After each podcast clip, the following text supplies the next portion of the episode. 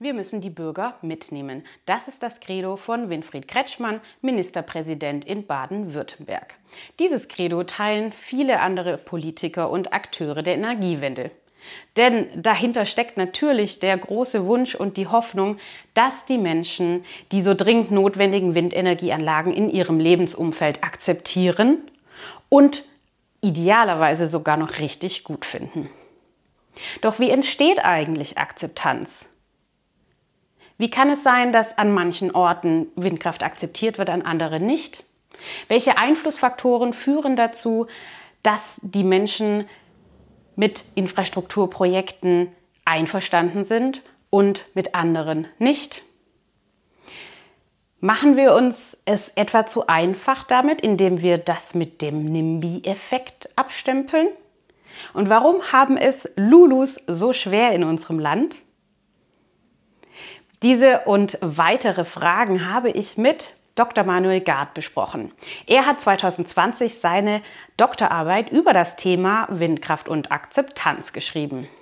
Herausgekommen ist ein super spannendes einstündiges Interview, das sehr viele neue Details aus wissenschaftlicher Sicht für euch bereithält und natürlich auch einige praktische Tipps gibt, die euch bei euch vor Ort in der täglichen Arbeit oder eben in der Überzeugung anderer Menschen helfen werden. Viel Vergnügen beim Interview.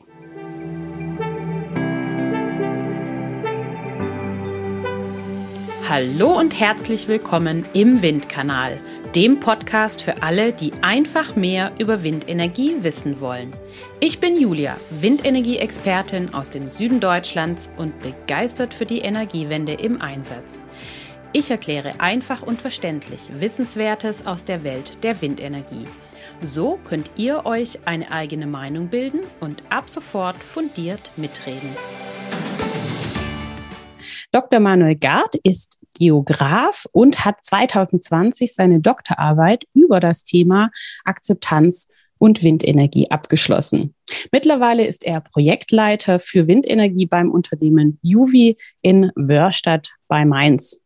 Juvi ist einer der erfolgreichsten Projektentwickler für Windenergie und Photovoltaik-Freiflächenanlagen in Deutschland und auch weltweit sehr aktiv. Manuel Gard, herzlich willkommen im Windkanal. Ja, vielen Dank, dass ich da sein darf. Manuel, mehr als 80 Prozent der Deutschen befürworten ja grundsätzlich die Energiewende und auch die Windkraft. Jetzt kann man sagen, Windkraftanlagen gibt es ungefähr seit den 80er Jahren, so grundsätzlich, dass man von modernen Anlagen sprechen kann und so ab der Jahrtausendwende mit Einführung des Erneuerbare Energiengesetzes äh, kam ja so der Windkraftausbau in Schwung. Wann kam denn das Thema Akzeptanz von Windkraft überhaupt auf? Das ist eine gute Frage. Also die, die, die Akzeptanzforschung als, als Disziplin ist wahrscheinlich genauso alt wie die Windenergie selbst. Ähm, es mhm. gibt die, die allerersten Studien ähm, aus einem Land, was nicht unbedingt für die Nutzung erneuerbarer Energien bekannt ist, aus den USA, Kalifornien, ähm, mit einem sehr, sehr hohen Anlagenbestand auch gekennzeichnet. Ähm, da gibt es bereits Anfang der 80er Jahre auch wirklich ganz grundlegende ähm, Studien, die darauf ausgerichtet sind, die Frage nach der Akzeptanz der, der Windenergieanlagen zu untersuchen. Ähm, und das Ganze wurde dann, du hast ja auch gerade eben schon eine gewisse Entwicklung ähm, äh, gezeigt, ähm, hat sich natürlich da auch als Disziplin äh, professionalisiert. Ähm, wenn man das jetzt auf, auf Deutschland so ein bisschen runterbricht, ähm, ist wahrscheinlich der, ähm, der, der, der richtige Start der Akzeptanzforschung so, im, im Zeitalter um 1997, 1998 angesiedelt, was ungefähr aus, aus ähm, oder lässt sich letztendlich auf einen, auf einen Sachverhalt runterbrechen und das ist die Privilegierung der Windenergieanlagen. Ähm, dadurch hatte man ja dann auch von Seiten des Gesetzgebers quasi eine gewisse Rahmenkulisse ähm, geschaffen, dass Windenergieanlagen ja auch vermehrt ähm, gebaut werden dürfen. Das war ja auch Sinn und Zweck dieser Privilegierung, um einmalig zu klären, ob Windenergieanlagen äh, Außenbereich zulässig sind oder nicht. Ähm, und dadurch hatte man natürlich dann auch äh, einen relativ großen Zuwachs innerhalb von relativ kurzer Zeit. Also die, die Jahrtausendwende ähm, sprechen wir von sehr, sehr starken äh, Zubauraten, ähm, die ja dann auch so bis 2010, 2012 nahezu ungebrochen von Jahr zu Jahr mehr wurden. Mm, und durch diesen Zubau von, von Windenergieanlagen hat man natürlich dann auch ähm, ja, eine steigende, ja, einen steigenden Grad der individuellen Betroffenheit. Ähm, es war ja so, Windenergie ist ja eigentlich ähm, oder entwickelt sich in der, in der, in der Bundesrepublik entlang dieses Nord-Süd-Gradienten. Äh, wir haben, wir haben starke Windvorkommen in Norddeutschland, ähm, weniger ähm, windstarke Bereiche dann im Süden, ähm, sodass natürlich auch mit, mit, mit der technischen Entwicklung ähm, man quasi von, von Norddeutschland nach Süddeutschland mitwandern konnte, weil man einfach das, das Windangebot äh, viel, viel besser nutzen konnte. Ähm, mhm. Und dadurch äh, hat sich dann halt natürlich auch ähm, dieses dieses Phänomen der Windenergie auch in, in der Bundesrepublik verbreitet, wodurch natürlich auch viel mehr Leute überhaupt erstmal damit in, in Kontakt gekommen sind. Ähm, und überall dort, wo Leute äh, etwas sehen, stellt sich dann immer die Frage, finden sie es gut oder finden sie es nicht gut? Mhm, mhm. Jetzt muss man auch sagen, ne, so um die Jahrtausendwende rum wurden Windkraftanlagen ja auch relativ nah an Ortschaften und Höfe im Außenbereich hingebaut. Also 200, 300 Meter sind da durchaus äh, zu sehen zum Teil. Es gibt ja heute so die Auffassung, ähm, je weiter weg die Windkraftanlagen sind von, von Wohnsiedlungen, äh, desto weniger stören sich die Menschen daran. Also ich habe jetzt auch schon erlebt, für manche sind 800 Meter Abstand ähm, zum Ortsrand völlig okay. Und äh, manche Menschen finden es auch in zwei Kilometern Entfernung immer noch äh, furchtbar. Was sagst du zum Thema Abstand und Akzeptanz?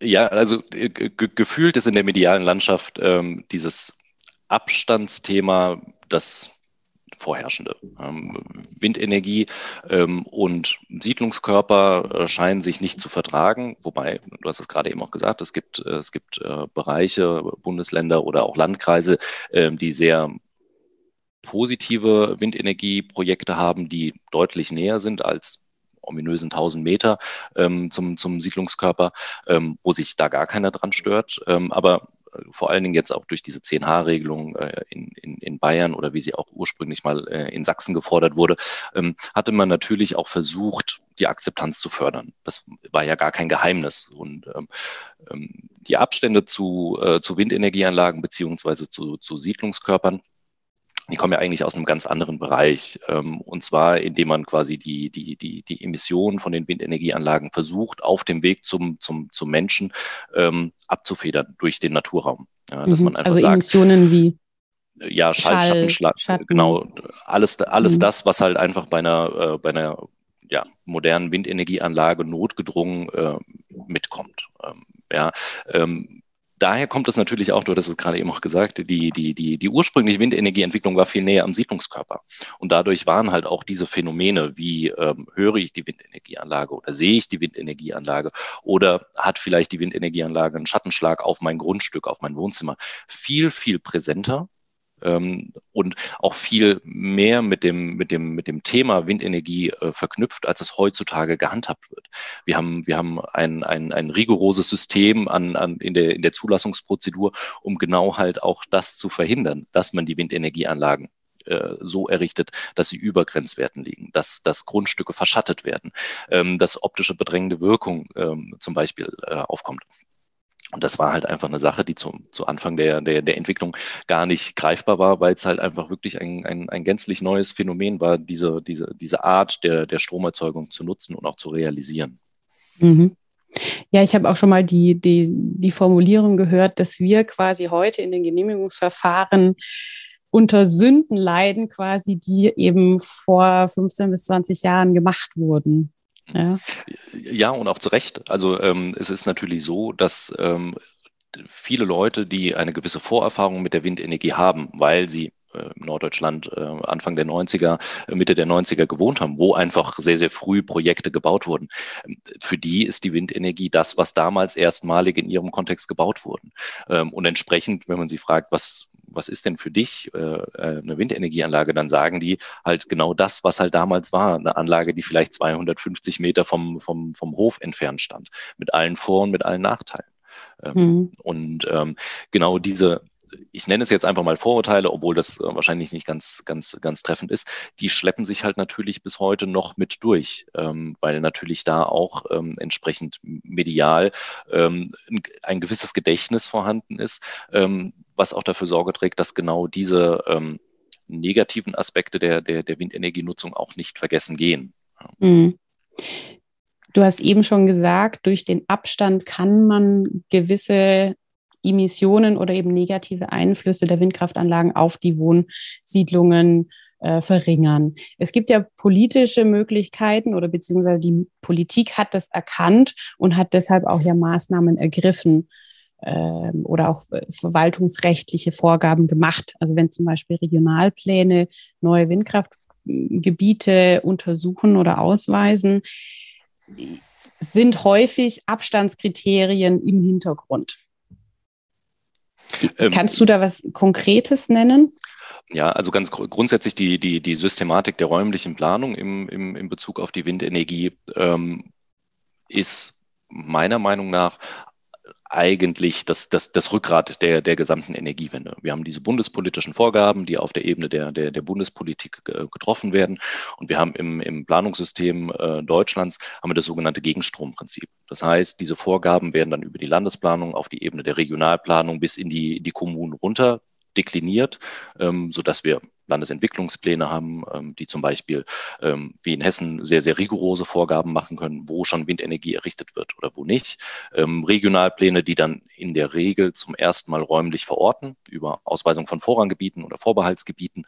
Ähm, äh, dort dann meistens auch schon einhergehend mit einer sogenannten Ausschlusswirkung, was ja letztendlich dann da schon für sorgt, dass man ähm, die Windenergieanlagen von ähm, nicht kompatible Nutzung ähm, äh, quasi fernhält, sprich Abstände zu Siedlungsgebieten, ähm, äh, zu Infrastrukturen, zu Naturschutz, Artenschutz äh, vorkommen, ähm, so dass man eigentlich auf, auf dieser Ebene schon äh, ja alles das, was sich offensichtlich nicht miteinander verträgt, auseinanderhalten kann. Ähm, und dann gibt es abschließend letztendlich noch die, die, die, die Ebene der kommunalen Bauleitplanung, wo man dann auch in Anbetracht der, der, der grundgesetzlich verankerten kommunalen Selbstverwaltung auch den Gemeinden nochmal ein Instrument mit an die Hand gibt, dass sie nach ihren eigenen Vorstellungen die Windenergieanlagen so steuern können, wie das die Ebenen drüber nicht können.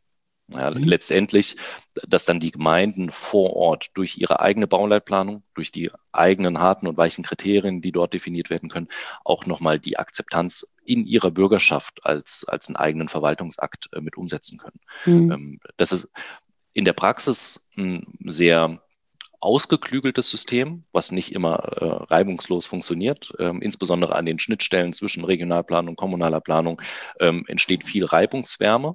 Ähm, aber genau das ist ja letztendlich das, was man da an der Stelle braucht. Also das Abwägen von äh, konfligierenden Nutzung ähm, mit dem Ziel, letztendlich die Windenergieanlagen nicht nur mengenmäßig umsetzen zu können, sondern sie letztendlich ja auch im Raum konzentrieren zu können. Ähm, Stichwort Verspargelung, was es zum Beispiel vor der regionalplanischen Steuerung ähm, ja, als, als ein gängiges Phänomen gab. Überall, wo ein Hügel war, hat man halt eine Anlage draufgesetzt. Ja. Und das versucht man halt jetzt, Stichwort äh, Repowering, halt natürlich auch wieder ähm, äh, in einem gewissen Grad rückgängig zu machen. Mhm, mhm. Aber man kann sagen, also es gibt schon diverse politische Versuche, durch Abstandsregelungen die Akzeptanz zu erhöhen. Äh, ganz prominent natürlich 10H in Bayern. Also das heißt, die Anlage müsste zehnmal ihre Gesamthöhe Abstand halten zu Wohnbebauungen. Da sind wir natürlich bei modernen Anlagen bei über zwei, zweieinhalb Kilometern. Äh, da kann man natürlich sagen, ja, die Bürger haben nichts mehr gegen Windkraft in Bayern, weil man kann schlichtweg keine mehr bauen, platt gesagt. Ne? Also das, äh, da bin ich gespannt, äh, wann sich das jetzt endlich ändert. Ähm, und es gibt ja auch die, die Baurechtsnovelle, die 1000 Meter vorgibt, meines Wissens. Ich glaube, da weißt du ein bisschen mehr drüber. Gilt die für ganz Deutschland?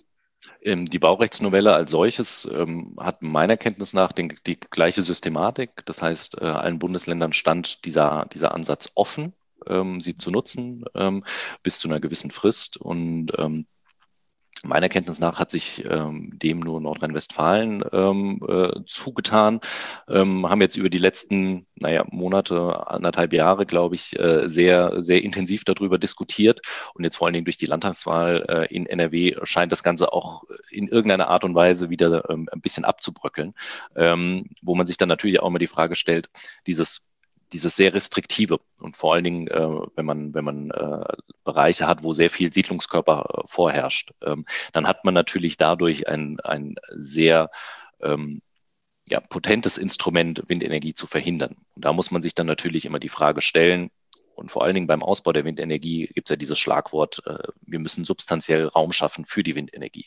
Das ist ja eine, eine relative Größe, wo man nicht genau sagen kann, ähm, ist es jetzt das oder dieses, ähm, sodass natürlich auch jede, jedes Bundesland, jede Region für sich selber definieren muss, was kann ich an substanziellem Raum schaffen. Ähm, mhm. Das ist in Norddeutschland mehr, als in Süddeutschland, äh, wo, wo, wo dichter besiedelt ist. Ähm, das ist in NRW relativ gesehen weniger als jetzt in, in großen Flächenbundesländern. Ähm, deswegen ist es ja auch so wichtig, dass man dieses Ebenensystem hat, dass jeder für sich äh, schauen kann, ähm, wie viel kann ich denn da an der Stelle überhaupt schaffen. Ähm, und letztendlich ist, ist ja genau diese, diese, diese außen, planerische Auseinandersetzung ähm, der, der Grund, beziehungsweise diese planerische Auseinandersetzung hat das Ziel, die Akzeptanz zu fördern. Ja, mhm. Weil die, die planerische Steuerung ist das eine. Dadurch kriegt man ja nur einen, einen ganz, ganz kleinen Teil des, ähm, des, des, des Planungsprozesses, ähm, wie, wie so eine Windenergieanlage entsteht, ähm, abgefrühstückt. Ähm, und zwar im Genehmigungsverfahren. Die Genehmigung äh, über das Bundesemissionsschutzgesetz hat dann nochmal eine ganz andere Kategorie. Dort auch noch die Beteiligungsverfahren, Erwiderungen, Erörterungen etc. Ähm, man versucht ja dort schon einige Konfliktbereiche äh, einfach schon äh, rauszunehmen, indem man einfach Vorranggebiete äh, schafft. Ja, und das mhm. schaut man sich dann eigentlich isoliert erstmal nur das Planungsrecht an. Ähm, Im Genehmigungsverfahren hat man ja dann noch ganz andere ähm, Qualitäten der, der, der, der, der Akzeptanz oder fehlenden Akzeptanz. Ähm, mhm. genau. Und ein einen wichtigen Hebel hat die po Politik ja jetzt auch äh, umgelegt. Ne? Also nicht nur ähm, Möglichkeiten, wie man Windkraft möglichst äh, steuern, kanalisieren oder gar verhindern kann oder eben einschränken kann, wo sie gebaut werden kann, sondern eben auch den Anreiz geschaffen, für Kommunen solche Flächen auszuweisen über den Paragraphen 6 im EEG 2021. Dazu hatte ich ähm, in einer der vorigen Episoden schon mal was gesagt äh, zum Thema äh, wie können Wind, äh, Gemeinden an Windkraft verdienen. Und das ist ja eben diese kommunale Abgabe, die eine Gemeinde einnehmen kann, wenn vor Ort Windkraftanlagen errichtet werden. Das ist ja auch ganz klassisch ähm, eine Methode, mit der die Politik Akzeptanz schaffen möchte. Ja, die, die, die finanzielle Beteiligung ist ähm, ja entscheidend. Äh, man, man man darf, glaube ich, an der Stelle nicht, nicht ähm, die Augen davor verschließen, dass das ist auch im, im, im Raumordnungsrecht, ist die Windenergie ja schon als raumbedeutsame Nutzung ähm, äh, definiert. Das heißt, äh, sich darüber ähm, Gedanken zu machen, ob jetzt eine Windenergieanlage in der Landschaft nicht existent ist oder ob man die nie wahrnehmen kann, die, die stellt sich ja gar nicht. Ähm, diese Raumbedeutsamkeit hat ja dann zur, ähm, zur Folge, dass sie den räumlichen äh, oder den Raum, in dem sie steht, ähm, sowohl in seinem Sein als auch in seiner Entwicklung beeinflusst. Ganz, ganz neutral gesprochen, nicht negativ. Ähm, und das hat natürlich dann auch zur Folge, dass dort, wo die Windenergieanlagen stehen, ähm, eine gewisse Wirkung auf den, auf die also sie umgebenden Raum ähm, äh, mit sich bringt. Und dieser Paragraph 6 EEG hat ja einen, einen gewissen Wirkradius definiert, dass Windenergieanlagen im Umkreis von zweieinhalb Kilometern um die, um den Standort ähm, finanziell beteiligt werden können. Das ist ein freiwilliges Instrument, ähm, was den, den, den Projektentwicklern hier ähm, an die Hand gegeben wurde, um einen sehr entscheidenden Punkt nicht aufkommen zu lassen, und zwar, dass äh, Ungerechtigkeiten entstehen. Ähm, es ist häufig so, und ähm, das kann man auch nicht ändern, dass die, der, der, der Flächenbesitz, wo Windenergieanlagen realisiert werden können, ja, natürlich nicht immer kommunale Flurstücke sind. Ähm, das ist ganz einfach, das, das kann man sich auch nicht aussuchen.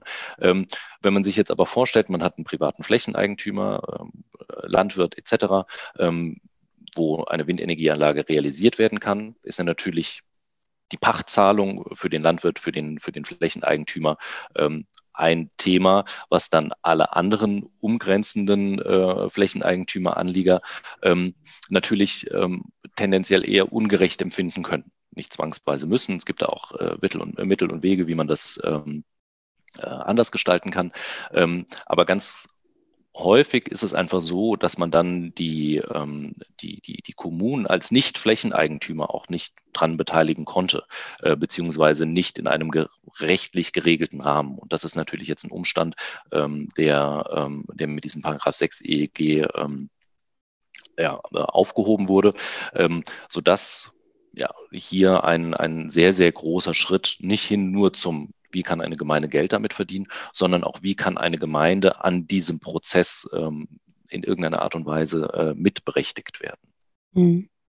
Wir haben hier jetzt schon einen ganz wichtigen Aspekt genannt, ne, das Thema Gerechtigkeit. Ähm, da würde ich jetzt sehr gerne noch mehr drauf eingehen. Und also du und ich, wir beide sind ja vollkommen davon überzeugt, dass die Windkraft eine gute Sache ist. wie kann es denn sein, dass andere Menschen das äh, nicht ganz so gut finden wie mhm. du und ich?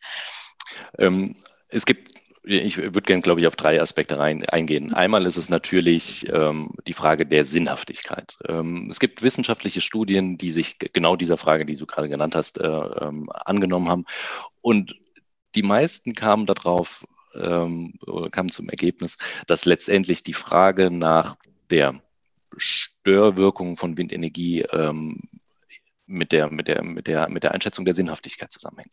Das heißt, wenn man davon überzeugt ist, dass das Windrad, was man am Horizont sieht, ähm, guten Strom produziert, dass das eine gute Sache ist, die letztendlich die Zukunft von, von Deutschland oder von Europa oder von ähm, welchem Untersuchungsraum auch immer ähm, bestimmt, ähm, dann findet man das gut. Wenn man aber mhm. davon überzeugt ist, negative Vorerfahrungen hat, dass dieses Windrad da drüben nicht gut ist, dann kann man das auch nicht akzeptieren. Ähm, und die, die Frage nach der Akzeptanz oder Nicht-Akzeptanz ähm, lässt sich leider nicht ganz so einfach beantworten. Ähm, häufig hat man ähm, ja, wird, wird es so ein bisschen runtergebrochen. Äh, die Leute in der Stadt finden die erneuerbaren Energien gut ja, damit man da ihren äh, Elektro-SUV aufladen kann, dass jeder da mit seinem Elektrolastenrad rumfahren kann. Ähm, und die Leute im ländlichen Raum müssen das ausbaden. Ähm, wissenschaftliche Studien können so eine, so eine Teilung zwischen Landbevölkerung und Stadtbevölkerung nicht, nicht wirklich ähm, ausmachen. Ähm, das heißt, es, das, es, es muss letztendlich muss es irgendwie komplexer sein, diese, diese Frage mhm, nach der Akzeptanz mhm. oder nicht. Ähm, und es gibt äh, zwei Aspekte, die, die, die häufig äh, an der Stelle genannt wurden. Äh, und zwar einmal diese Gerechtigkeit, äh, die sich dann ausprägt mit einer gewissen ähm, ja, Verteilungsgerechtigkeit. Das heißt, ähm, bin ich dort, wo ich jetzt aktuell äh, ähm, wohne oder wo ich mich jetzt gerade äh, der Frage nach, äh, akzeptiere ich das oder nicht, ähm, bin ich verhältnismäßig vielen äh, Windenergieanlagen ausgesetzt im Verhältnis zu einem anderen Untersuchungsraum. Ähm, ganz häufig kann man hier auch Norddeutschland äh, annehmen. Ähm, man hat häufig immer das Argument gehört, ähm, naja, wir bauen jetzt erstmal den Park, die Leute gewöhnen sich dann schon dran und dann werden die feststellen, ähm, das ist ja gar nicht so schlimm. Und äh, das war auch so und das äh, ist auch immer noch ganz, ganz häufig, dass einfach diese Unsicherheit über das Auskommen des Projektes ähm, eigentlich Akzeptanz mindern wirkt. Das heißt, im Zuge des Planungsgenehmigungsprozesses ist eher so die Akzeptanz auf einem Tiefpunkt. Die entwickelt sich dann aber doch deutlich ins Positive, nachdem das Projekt steht, weil man einfach weiß, das ist ja alles gar nicht so schlimm, wie es im Vorhinein genannt wurde. Ähm, überträgt man das jetzt zum Beispiel auf Norddeutschland, äh, wo ja die ersten Projekte realisiert wurden, wo sehr, sehr viele Projekte realisiert wurden, äh, müsste das ja letztendlich heißen, dort oben ist jeder damit zufrieden. ja. ähm, ist das etwa nicht so?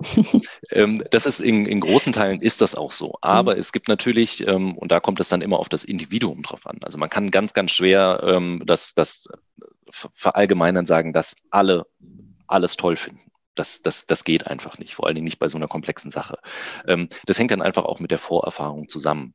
Das heißt, ähm, wenn man selber das Gefühl hat, dass hier jetzt eine gewisse Belastungsschwelle erreicht ist ähm, und dass man selber das Gefühl hat, jetzt müsste jemand anderes auch mal äh, seinen, seinen Naturraum zur Verfügung stellen, dass dort ein Projekt realisiert wird, dann sinkt die Akzeptanz bei demjenigen äh, aufgrund von einer gewissen Verteilungsungerechtigkeit. Da gibt es tausend Beispiele, ähm, wie man das auf Bundeslandebene ähm, äh, sieht. Man, man spricht ganz oft von Hotspots, ja, die einfach sehr, sehr viel Platz haben, die einfach sehr, sehr viel Wind haben, die die das Potenzial zur Nutzung auch haben. Ähm, und ganz häufig ist es dann halt einfach so, dass ähm, mit steigendem Ausbau dort ab einem gewissen Grad die Akzeptanz dann auch wieder sinkt. Ähm, genau. Ansonsten die, die, die Prozessungerechtigkeit ist halt ein weiterer Aspekt. Ähm, die man auf Projektebene sich anschauen kann. Das heißt, wenn man im Zuge de, der Entstehung eines Windparks ähm, sich ungerecht behandelt fühlt, ähm, dann schlägt das natürlich auch auf die Wahrnehmung der Akzeptanz nieder. Ähm, das Wodurch heißt, kann dieses Gefühl entstehen? Fehlende Beteiligung.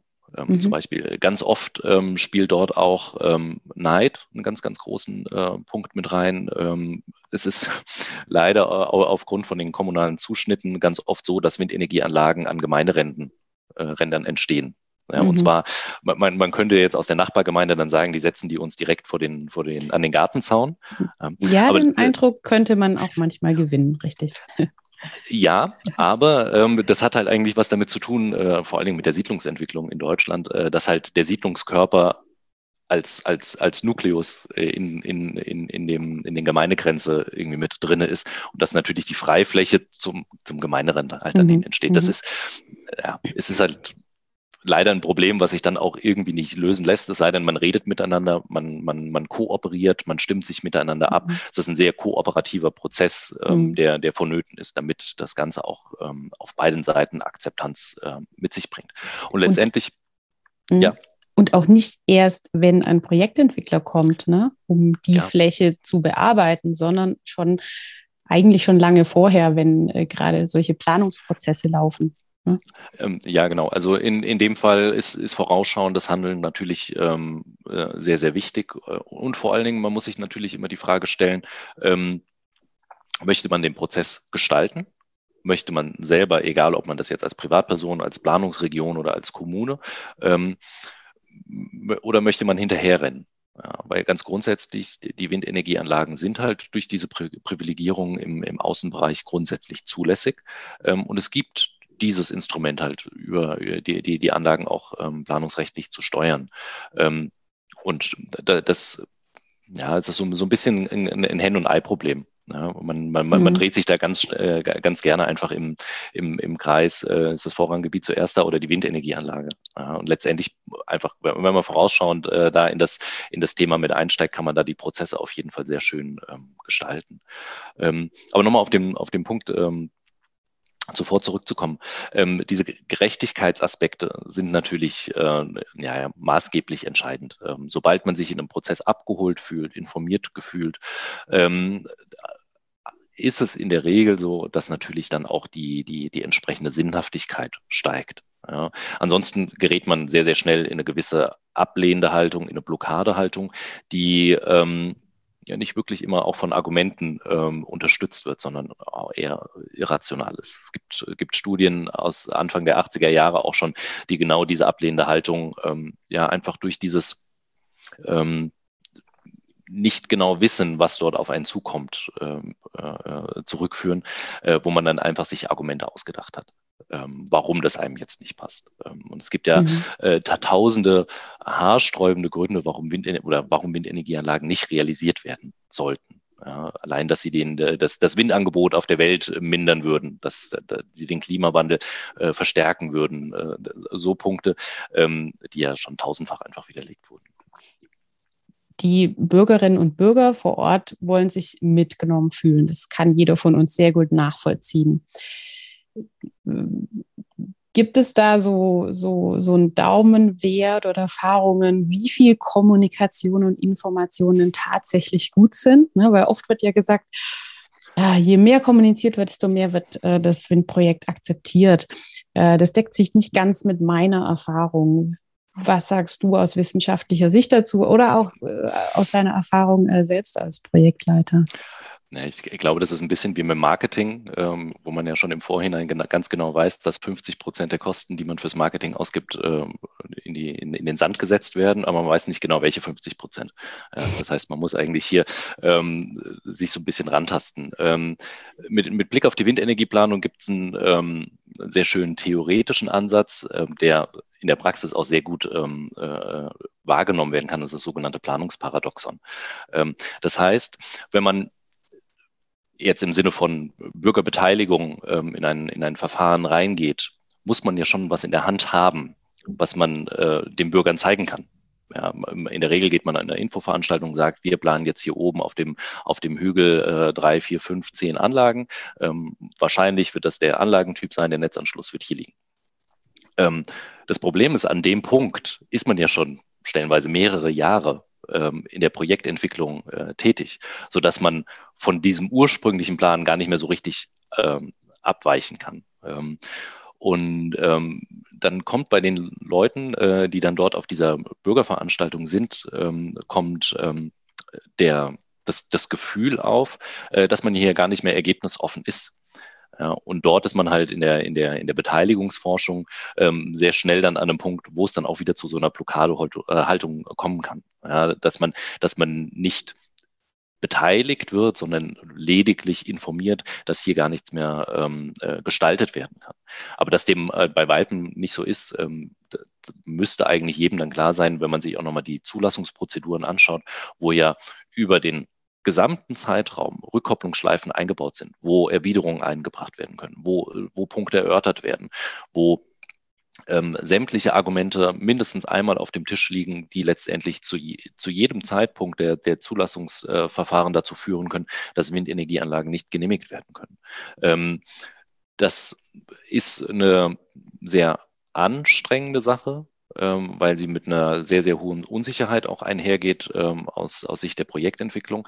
Aber es ist eine sehr, sehr gute Sache mit Blick auf die Akzeptanz. Ähm, allerdings ähm, scheint es halt auch immer so zu sein, dass, dass diese diese Möglichkeiten, die, die den Bürgern oder auch Träger öffentlichen Belangen dort mit in die, an die Hand gegeben werden, dass sie nicht so akzeptanzfördernd äh, auch wahrgenommen werden, sondern äh, mhm. es ist halt ein Verwaltungsakt. Ja. und die werden oftmals von den Bürgerinnen und Bürgern auch gar nicht so wahrgenommen als, mhm. als ein Thema, das sie wirklich konkret betrifft und ein Thema, das sie auch konkret ja mitgestalten können, zumindest in einem begrenzten Rahmen, aber wo sie zumindest sich dazu äußern können. Also wir als Projektentwickler haben ja oft die Situation, wir kommen an einen Standort, da ist sogar eine Windkraftfläche ausgewiesen. Das heißt, da ist schon ganz viel vorher gelaufen an Öffentlichkeitsbeteiligung, an formaler. Ähm, aber konkret wird es erst, wenn wir kommen, wenn wir Planungen zeigen, wenn wir Fotomontagen zeigen, wie das später mal aussehen soll. Also ich vergleiche es auch gern mit Stuttgart 21, weil ich da einfach eine große Nähe dazu habe durch, mein, ähm, durch meine Herkunft und meinen Wohnort. Ich glaube, die Planungen und Genehmigungen, das lief alles schon seit 15 Jahren. Aber äh, wann wurde die Bevölkerung aufmerksam auf dieses Projekt, als die ersten Bäume im Schlossgarten in Stuttgart äh, gefällt werden sollten? Ja, also das ist ja so ein ganz, ganz, ganz typischer Ablauf, den wir auch in Windenergieprojekten immer sehen. Ja, es ist leider ein Paradebeispiel. Stuttgart mhm. 21 ist ein Paradebeispiel, äh, wie Akzeptanz trotz äh, erfolgreicher Beteiligungsverfahren äh, nicht wirklich funktioniert. Ja. Und das steht und fällt dann auch mit der, mit der sichtlichen Betroffenheit. Ähm, ja, ab dem Moment, wo dann gebaut wird, ab dem Moment, wo, wo, wo die Bagger anrollen, ab dem Moment, wo gerodet wird, ähm, wird einem dann auch tendenziell erstmal so richtig klar, was dann da kommt. Und das kann man aber ähm, natürlich im, im Zuge der Planungs- und Genehmigungsverfahren bei Windenergie relativ gut ähm, im, im, im Vorhinein ähm, ähm ja, abfedern. Und ich glaube, es gibt äh, mit, es, es, gibt ja noch mehrere Anlagen, die nach, nach Bundesemissionsschutzgesetz ge, äh, genehmigt werden. Ich glaube, es gibt kein so ausdifferenziertes und ausgeklügeltes Zulassungsverfahren wie beim Thema Windenergie, was so medial präsent ist, was so, so intensiv in der Öffentlichkeit diskutiert werden kann, ähm, wie ein Windpark mit, mit einer Einzelanlage oder mit drei Anlagen. Ähm, jeder jeder äh, Hühnermastbetrieb ähm, wird einfacher genehmigt ähm, als, als, ein, als ein kleiner Windpark, äh, mhm. obwohl sie grundsätzlich äh, die gleiche Betroffenheit auslösen können als, ähm, als, als ein Windpark. Ja. Mhm, mh. Welche Akteure sind denn elementar beim Thema Akzeptanz für Windkraft? Das hängt ja nicht alles einfach nur am Projektentwickler, der da jetzt für Akzeptanz sorgen soll, bitteschön, in der Gemeinde. Ähm, alle. Alle. Ähm, es, ist, es ist ein kommunikativer Prozess ähm, und man muss sich, ich, ich, ich, betrachte jetzt einfach das, das, das, das gesamte Projekt, ähm, insbesondere mit Blick auf dann die Projektentwicklung.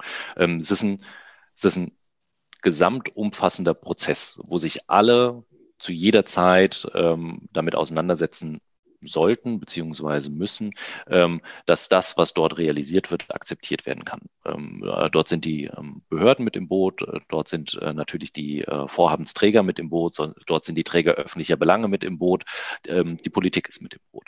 Ähm, ganz, ganz entscheidend sind aber auch die, die einzelnen Privatleute, die vor Ort ihre man sagt in der Forschung immer so schön, Singularinteressen äh, wahren möchten.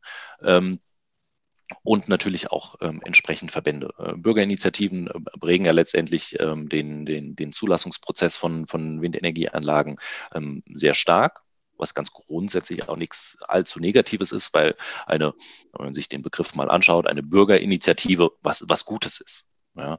Ähm, man muss aber halt immer schauen, wer prägt wie ähm, äh, Behörden waren ganz, ganz lange einfach damit überfordert. Ein Zulassungsverfahren nach Bundesemissionsschutzgesetz ähm, ist sehr kompliziert, es ist sehr fehleranfällig ähm, und man ist zum aktuellen Zeitpunkt eigentlich erst an einem Punkt angekommen, wo man das Gefühl hat, dass die Behörden auch wirklich die, die technischen Fähigkeiten, das Know-how haben, hier äh, entsprechend äh, gute äh, Verfahren abzuliefern. Ähm, die Politik hat das Thema ganz, ganz lange vor sich hergeschoben, was sehr, sehr viel Unsicherheit mit sich gebracht hat.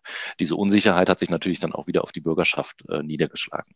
Ähm, dort sehen wir jetzt aber auch, ähm, dass man mit einer positiven Kommunikation von Ausbauzielen, mit einer Berücksichtigung von individuellen Interessen in den Ausbauzielen auch Unsicherheiten reduzieren kann und natürlich dann im, im Kern auch die Akzeptanz erhöht.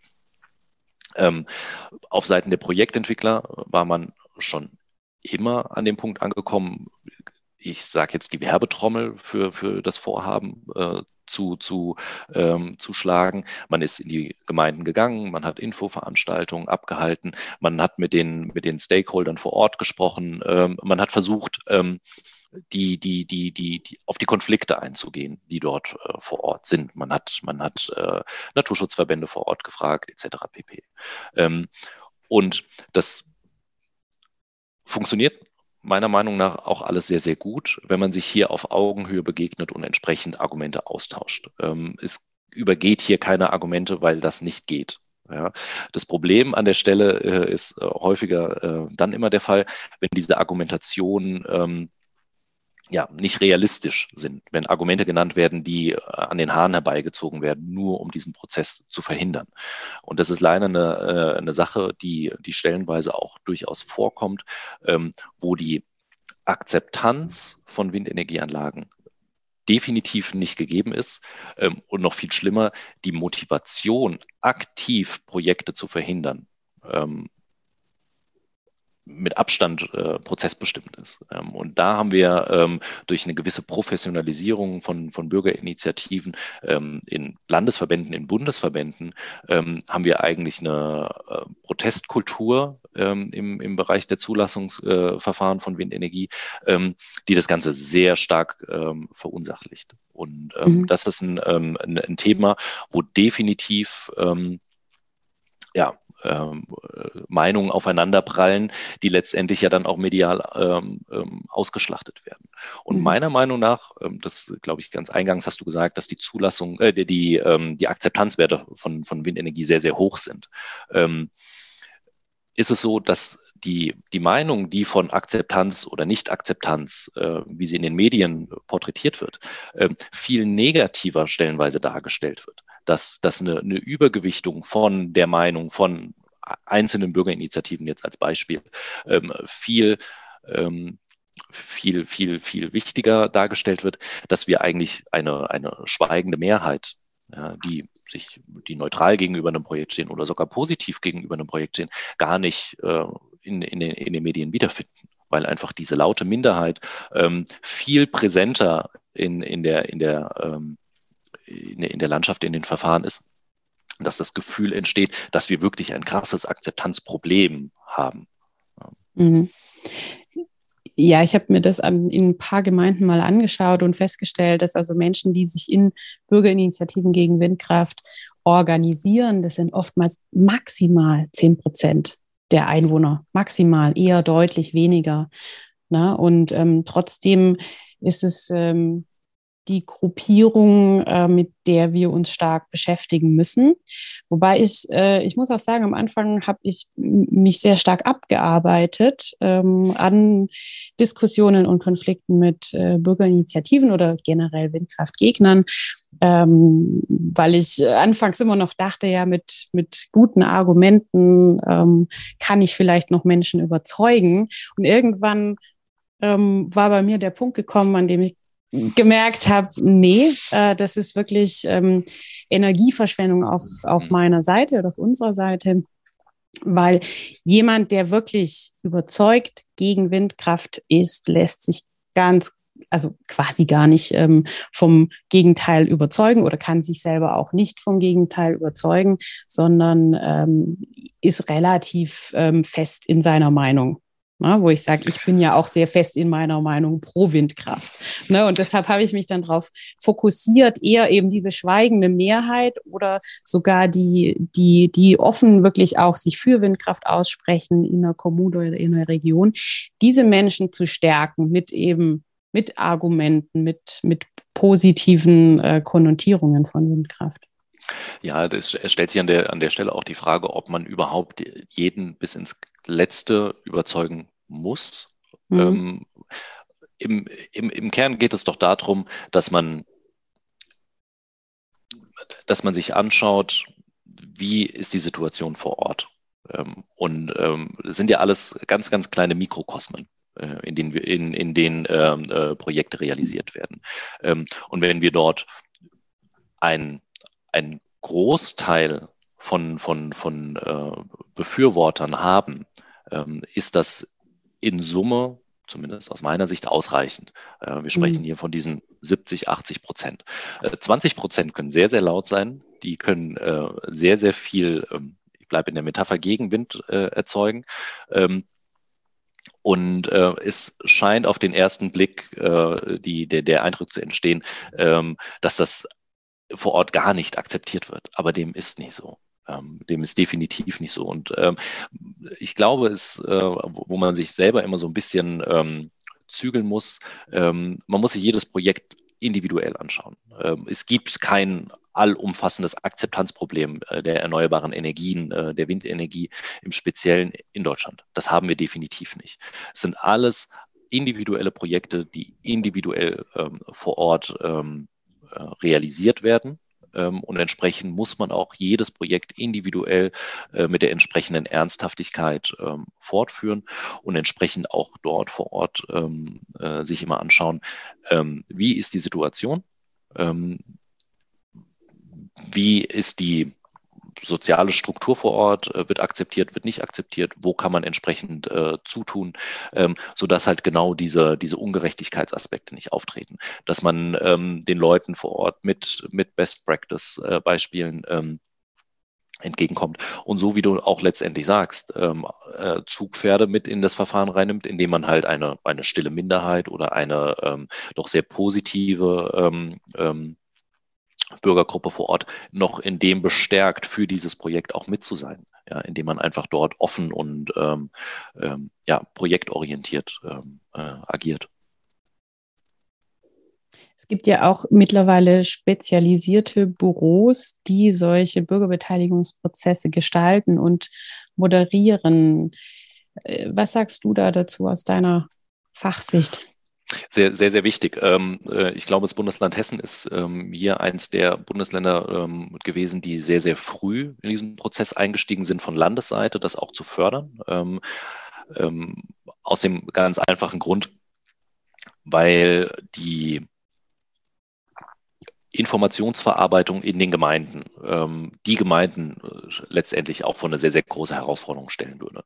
Ähm, und es gibt ähm, in, in, in Hessen gibt es ein, ein ja, sehr strukturiertes System, äh, in dem Gemeinden ähm, hier ähm, beim Ministerium entsprechende Moderation und vor allen Dingen auch Mediationsbüros äh, mit in den Prozess integrieren können, die dafür sorgen, dass hier diese die, diese Abwägungsentscheidungen, Bürgerinformationstermine, äh, Erörterungstermine etc. neutral moderiert werden müssen. Ähm, das hat zwei, zwei, zwei ganz große Vorteile. Auf der einen Seite ähm, separiert man den Projektentwickler vom Bürgermeister. Ja, die, die mhm. Bürgermeister als, als Oberhaupt, äh, als, als Oberhaupt, der, der muss sich nicht mehr auf eine oder auf die andere Seite stellen, sondern er ist dort entsprechend neutral, bleibt auf der Seite seiner Gemeinde. Ähm, und auf der anderen Seite ähm, hat man hier, das ist das Schöne an der Mediation, einen externen, ähm, der ähm, mit Blick auf die Emotionen versachlichend wirken kann.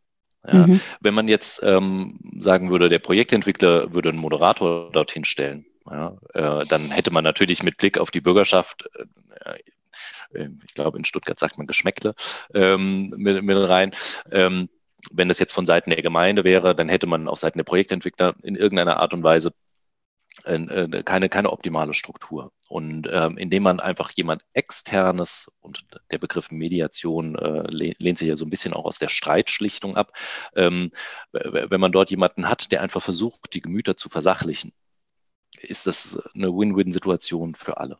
Ja, das ist ja das, was ich eingangs meinte. Man muss versuchen, sich die, die Argumente für und wider äh, anzuschauen. Und man darf mhm. sich nicht der, dem, dem hingeben, dass man hier etwas versucht zu sehr zu emotionalisieren. Ja, weil dann hat man letztendlich keinen, keinen, keinen sachlichen Austausch mehr. Ähm, und dann kommt es halt wieder dazu, dass, dass Argumente genannt werden, die eigentlich gar keine Argumente sind und, und, und. Mhm. Ja, und man darf auch nicht vergessen, dass ja nicht ähm, jeder, der sich kritisch mit Windkraft auseinandersetzt, das gleich ein Gegner ist, sondern dass, ähm, die Menschen einfach auch wirklich ja, drüber nachdenken, kritische Fragen haben, Dinge hinterfragen. Und so auch bei Stuttgart 21 haben ja die Gegner durchaus für deutliche Verbesserungen in den technischen Planungen äh, gesorgt oder eben das angeregt, ne, weil sie auf Missstände hingewiesen haben. Ähm, und ich glaube, auch äh, wir Windkraftprojektentwickler sind nicht davor gefeit, vielleicht ein paar Dinge zu übersehen. Ja, und ähm, dann kann es sein, dass Bürger, Bürger darauf hinweisen oder eben Wünsche äußern, äh, was, was ihnen besser gefallen würde. Ja. Und zu dem Thema der Mediation, also wenn da schon wirklich quasi bürgerkriegsähnliche äh, Zustände herrschen in einem Ort, wo ein Windpark entstehen soll, dann wird es natürlich extrem schwierig. Ne? Also ich rate jetzt immer dazu, ähm, sehr frühzeitig eine Mediation mit reinzunehmen, bevor sie eigentlich äh, Mediator sein muss, sondern erstmal diesen Prozess zu, zu gestalten und neutral aufzuklären über die diversen Themen. Ja, in der Tat, kann, kann ich definitiv nur bestätigen. Mhm. In, äh, genau, du hast Hessen genannt als Beispiel. Äh, in Baden-Württemberg gibt es zum Beispiel das Forum Energiedialog, das vom Land mhm. bezahlt wird und äh, an das quasi Bürgermeister beantragen können, ähm, dass sie dadurch unterstützt werden. In Bayern gibt es die Windkümmerer, die haben aber allerdings schon den klaren Auftrag, äh, das Windprojekt vor Ort äh, zu ermöglichen, quasi darauf hinzuwirken, dass es, äh, dass es kommen kann. Ich glaube, in den meisten Bundesländern ist es schon eher diese neutrale Haltung einzunehmen, ähm, was der Auftrag dieser, dieser Büros ist. Ne? Ja, und das ist äh, essentiell. Also die neutrale Position ähm, ist ganz, ganz wichtig. Einfach, wie gesagt, äh, weil ansonsten gar nicht der, der Argumentenaustausch erfolgen kann. Ja. Hm. Wie schätzt du das ein, diese ganzen hm, Ausbauziele für Erneuerbare und speziell für die Windkraft, die jetzt äh, in, ja, in, ins Leben kommen sollen? Fängt schon an bei zwei Prozent äh, Landesfläche für die Windkraft bereitzustellen welche, welchen Einfluss hat es auf die Akzeptanz? Also kann es einfach dazu führen, dass die Menschen sagen, naja gut, ähm, muss halt sein und äh, wird so kommen? Oder wird es jetzt die die Menschen eigentlich eher gegen die Erneuerbaren aufbringen. Und was, was können wir dazu tun? Was kann der Staat tun, um, um das irgendwie positiv äh, zu formen? Also ich glaube, ähm, wenn man, wenn man sich die, die aktuelle Lage anschaut, ähm, in welchem, in welchem Kontext diese zwei Prozent der Bundesfläche gefordert werden. In Hessen, äh, zwei Prozent der Landesfläche ist ja bereits seit 2014 im Landesentwicklungsplan meiner Kenntnis nach äh, definiert, wurde 2011 ähm, zum, ähm, zum hessischen Windenergiegipfel schon gefordert. Das sind jetzt elf mhm. Jahre. Ähm, in Hessen ähm, hat das natürlich dazu geführt, dass sich die Windenergie ähm, sehr gut entwickelt, aber auch bei weitem kein Wildwuchs entstanden ist. Diese, diese zwei Prozent der Bundesfläche, die bringen ja dann letztendlich auch das, was ich eingangs gefordert habe, eine, eine gewisse Maschinerie ins Laufen. Das heißt, diese zwei Prozent werden in die Bundesländer getragen. Die Bundesländer defini de definieren dort äh, ihre Umsetzung. Die dann wiederum in den Regionen erfolgt, die dann wiederum durch die Kommunen gesteuert werden kann. Alles in einem, in einem, in einem, in einem Gegenstromprinzip von mhm. oben nach unten und von unten nach oben. Ähm, das heißt, meiner Meinung nach oder meiner Einschätzung nach ähm, haben wir hier ein, ein System, was sehr selbstkritisch mit dem Thema, mit den Ausbaupotenzialen umgeht und nichts über überhastet. Dafür ist einfach die, die, die, die, die Frage nach, nach Zulassung und Zulässigkeit von, von Windenergieanlagen einfach schon zu, zu ähm, eingebunden. Ähm, was ich aber glaube, ähm, und deswegen hatte ich eingangs so, so ein bisschen auf diese weltpolitische Lage ähm, äh, gesprochen, es steht und fällt mit der Sinnhaftigkeit. Mhm. Ähm, wenn man mit dem 2%-Ziel auf, auf Bundesebene konfrontiert wird und man aktuell der Meinung ist, dass das was Gutes ist, dass es im, im Endeffekt eine sehr, sehr gute Entwicklung ist, um letztendlich erneuerbare Energien zu erzeugen, Strom zu erzeugen, ähm, die ähm, nicht nur auf der, einen, äh, auf, der, auf der einen Seite eine gewisse Energieautarkie mit sich bringen, weil das ist ja aktuell zumindest sehr, sehr stark diskutiert, dass wir ähm, äh, Windenergieausbau äh, betreiben müssen, um letztendlich äh, den, den, den Strom, um, um Gas etc. zu kompensieren. Ähm, wir haben ja noch ein viel, viel größeres Thema, was in den letzten Monaten immer wieder so ein bisschen unter den Tisch fällt. Und das ist das, weswegen schon bereits Anfang der 80er Jahre erneuerbare Energien erforscht und auch realisiert wurden. Und das ist der Klimawandel. Mhm. Und genau, genau dieses Thema ähm, sollte aktuell eigentlich dazu führen, dass jeder die Sinnhaftigkeit von diesen, äh, von diesen Projekten äh, zumindest nicht mehr ganz grundsätzlich anzweifelt. Ja, ich will nicht sagen, dass jedes Projekt immer an jedem Standort das Beste überhaupt ist. Ähm, aber es gibt ähm, viel, viel mehr sehr gute Projekte, als es manchmal vor Ort äh, kommuniziert wird. Ähm, mhm. Diese ablehnende Haltung ähm, ist meiner Meinung nach immer davon getrieben, dass man sich gar nicht mehr die Frage nach der Sinnhaftigkeit stellt, sondern einfach direkt den Riegel davor schiebt und sagt, nein, will ich nicht. Das betrifft mich, das möchte ich nicht. Ähm, will nicht sagen, dass das überall so ist, aber es gibt definitiv auch diese Fälle. Ähm, wenn man jetzt aber vom, vom, vom, vom eigenen Gedanken oder von, den, von, den, von der eigenen Wahrnehmung her die erneuerbaren Energien in, in Summe, also nicht nur Windenergie, sondern auch mhm. Freiflächen, Photovoltaik, Biomasse etc.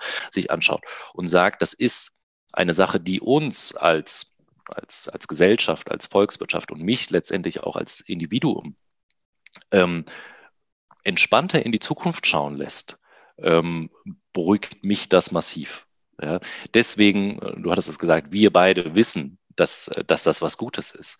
Ja, weil wir letztendlich die Sinnhaftigkeit äh, für uns bereits oder die Frage nach der Sinnhaftigkeit bereits geklärt haben. Und ich glaube auch, dass wir im Zuge dieses Akzeptanz schaffenden Prozesses über Regionalplanung, Bauleitplanung, äh, Genehmigungsverfahren ähm, immer dafür sorgen müssen, dass andere auch zu diesem Ergebnis kommen können, die Sinnhaftigkeit in diesem Projekt vor Ort ähm, zu, zu, äh, zu sehen.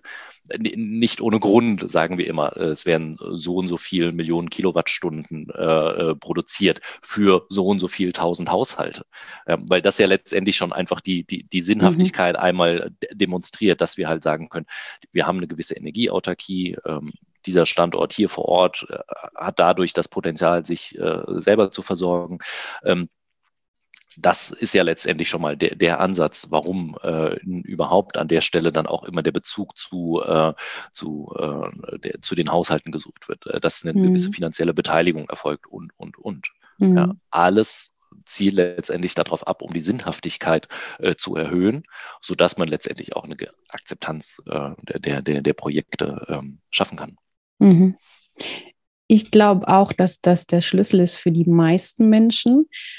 Also nicht jeder möchte Anteile an einer Windkraftanlage besitzen oder sagt, ja, ähm, ich finde es nur gut, wenn ich selber dann ein paar Prozent Rendite pro Jahr an dem Projekt verdiene, sondern allein schon die Tatsache durch mein vielleicht, durch mein Votum für ein Windkraftprojekt vor Ort bei einem Bürgerentscheid zum Beispiel. Ne? Das ist mhm. noch, noch mal ein separates Thema, aber das lassen wir uns, glaube ich, lieber außen vor.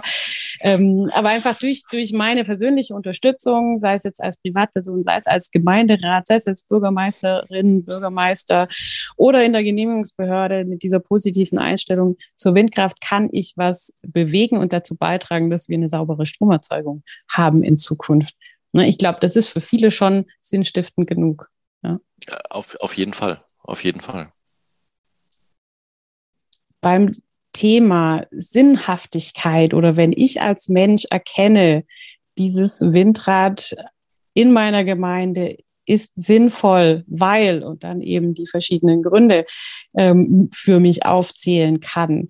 Daran kann ich erkennen, dass eine Verbindung hergestellt ist ne, zwischen äh, mir als Mensch oder den Bürgerinnen und Bürgern der Gemeinde, in, der ich gerade unterwegs bin mit meinem Windprojekt und dem Windprojekt. Was ja aber oft passiert, was ich oft ähm, beobachte, ist, dass die Menschen diese Verbindung nicht herstellen oder noch nicht hergestellt haben. Also dann ist es eher dieses, ja, äh, die wollen da Windräder bauen, weil die äh, Geld verdienen wollen und vielleicht auch, weil die den Planeten schützen wollen. Ja, aber ähm, da, da ist noch so eine Trennung da, das noch nicht verstanden wurde oder die Beziehung hergestellt wurde zwischen, zwischen dem Menschen und der Sinnhaftigkeit.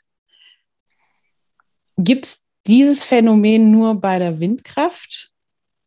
Also ich habe immer so das Gefühl, alles andere ist akzeptiert, nur die Windkraft nicht. Ähm, ja, es ist zumindest eins, was sehr, sehr medial präsentiert wird. Ähm, das liegt, glaube ich, auch an der Frequenz der Entscheidung. Ähm, wir haben ja aktuell in Deutschland 37.000 Windenergieanlagen. Das heißt 37.000 individuelle äh, Aufeinandertreffen von Individuen mit der Technik. 30.000 ähm, das glaube ich. Sind auch gar nicht so viele. Ich, ich, ich, bin, ich bin Optimist. Du bist Optimist. Und, ähm, In Planung sind es nochmal 7000, genau. Äh, ähm, das, was man, glaube ich, aus ähm, oder, oder, auch in diesem, in diesem Kontext immer so mit drin hat, ist ja dieses einmal dieses NIMBY-Phänomen, dieses Not in my backyard. Man ist grundsätzlich dafür, man findet erneuerbare Energien total toll, bis es quasi an einem eigenen Gartenzaun angekommen ist. Dann ist man mhm. auf einmal dagegen. Mhm. Ähm, Studien haben gezeigt, das ist nicht so. Es gibt Befragungen, dass ähm, so einfach ist das, das Thema der Akzeptanz nicht. Und ich glaube, das haben wir in, der, in, der, mhm. in den letzten Minuten äh, ausführlich diskutiert.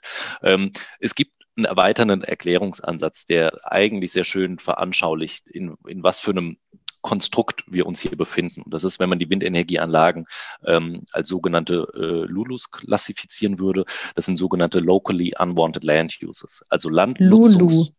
Lulu. Alles in Großbuchstaben. Mhm. Ähm, klingt vielleicht ein bisschen zu süß für das, was es letztendlich versucht zu beschreiben. Ähm, das sind Landnutzungsarten, die vor Ort immer unerwünscht sind. Ausschließlich. Ähm, und zwar liegt das daran, dass zumindest aus Sicht des Befragten oder des Nicht-Akzeptanten dann ein dauerhafter oder absehbar negativer Einfluss auf die direkte Umgebung erwartet wird. Ähm, dieses Konstrukt gibt schon, äh, also die, die, Theorie dahinter gibt schon seit Anfang der 80er Jahre, ähm, nicht aus dem Bereich der Windenergie, ähm, sondern äh, es betrifft natürlich auch ganz, ganz viele ganz andere Arten der technischen Nutzung. Ähm, ganz klassisches Beispiel Mülldeponien. Ja. Mhm. Äh, Mülldeponien äh, gibt es viel, viel mehr, als man, glaube ich, äh, meint, dass es sie gibt. Und überall mhm. dort, wo eine neue Mülldeponie entstehen soll, ist die Akzeptanz sehr, sehr niedrig. Ähm, ich will nicht sagen, dass jede Windenergieanlage eine Mülldeponie ist, aber beide, äh, beide Nutzungen haben etwas gemeinsam. Man braucht sie. Mhm. Ja. Und ähm, das charakterisiert letztendlich diese, diese Lulus, dass sie durch entweder eine globale, nationale oder auch eine lokale Notwendigkeit legitimiert werden. Ähm, das heißt, die Frage nach, machen wir Windenergie oder nicht, die stellt sich in dem Moment gar nicht mehr. Das ist aktuell das, was wir brauchen. Das ist eigentlich das, was wir auch schon vor 20, 30 Jahren in der Art und Weise gebraucht hätten, wie wir es heutzutage betreiben.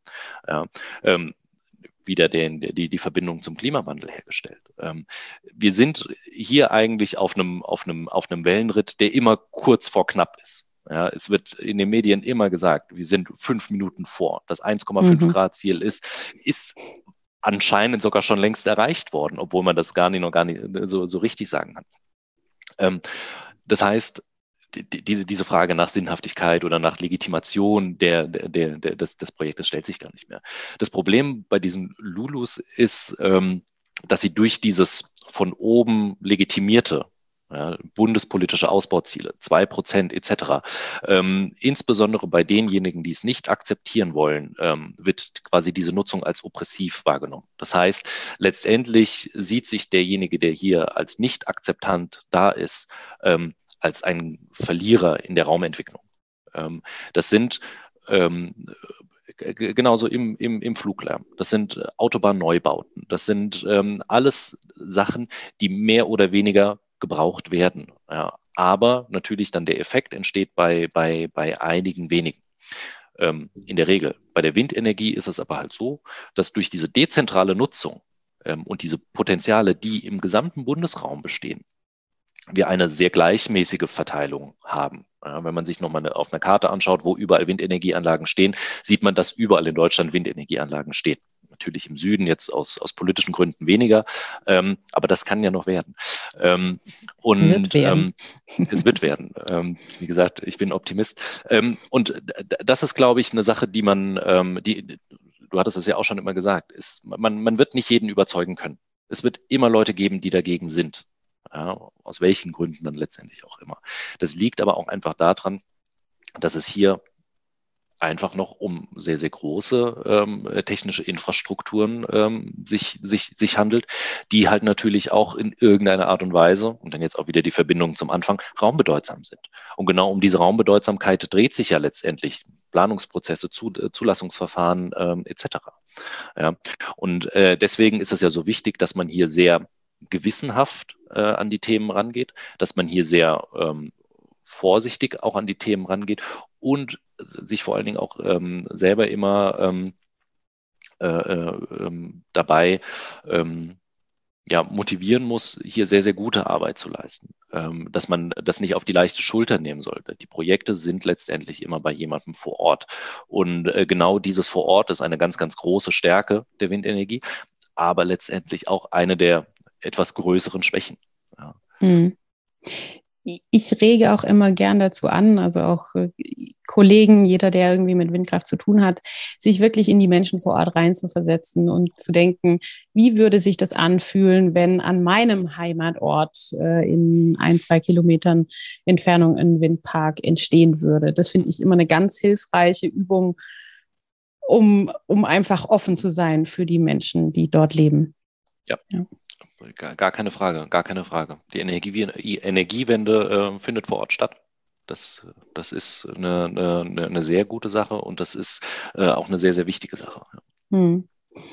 Genau. Und man kann einfach so sagen, glaube ich, als, äh, als Grundsatz auch, wir müssen zum einen Akzeptanz fördern, nicht nur ähm, jetzt ein paar einzelne Akteure, sondern wirklich die gesamte Gesellschaft. Wir müssen zusammenarbeiten, damit erneuerbare Energien möglichst gut akzeptiert werden, damit sie erfolgreich werden können. Wir müssen ein Stück weit aber auch Akzeptanz fordern, mhm. finde ich. Siehst du das auch so?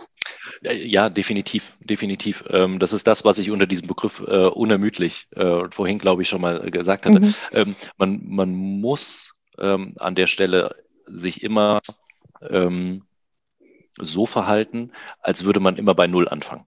Man muss immer noch mal die Vorteile, man muss immer noch mal das, das Gute in dieser, in dieser Nutzung, äh, äh in dieser Energieform noch mal voranstellen, um jedem auch letztendlich die, die Möglichkeit ähm, zu geben, hier eine gewisse Sinnhaftigkeit zu sehen. Ja. Mhm. Ähm, das ist äh, sehr, sehr wichtig. Ja.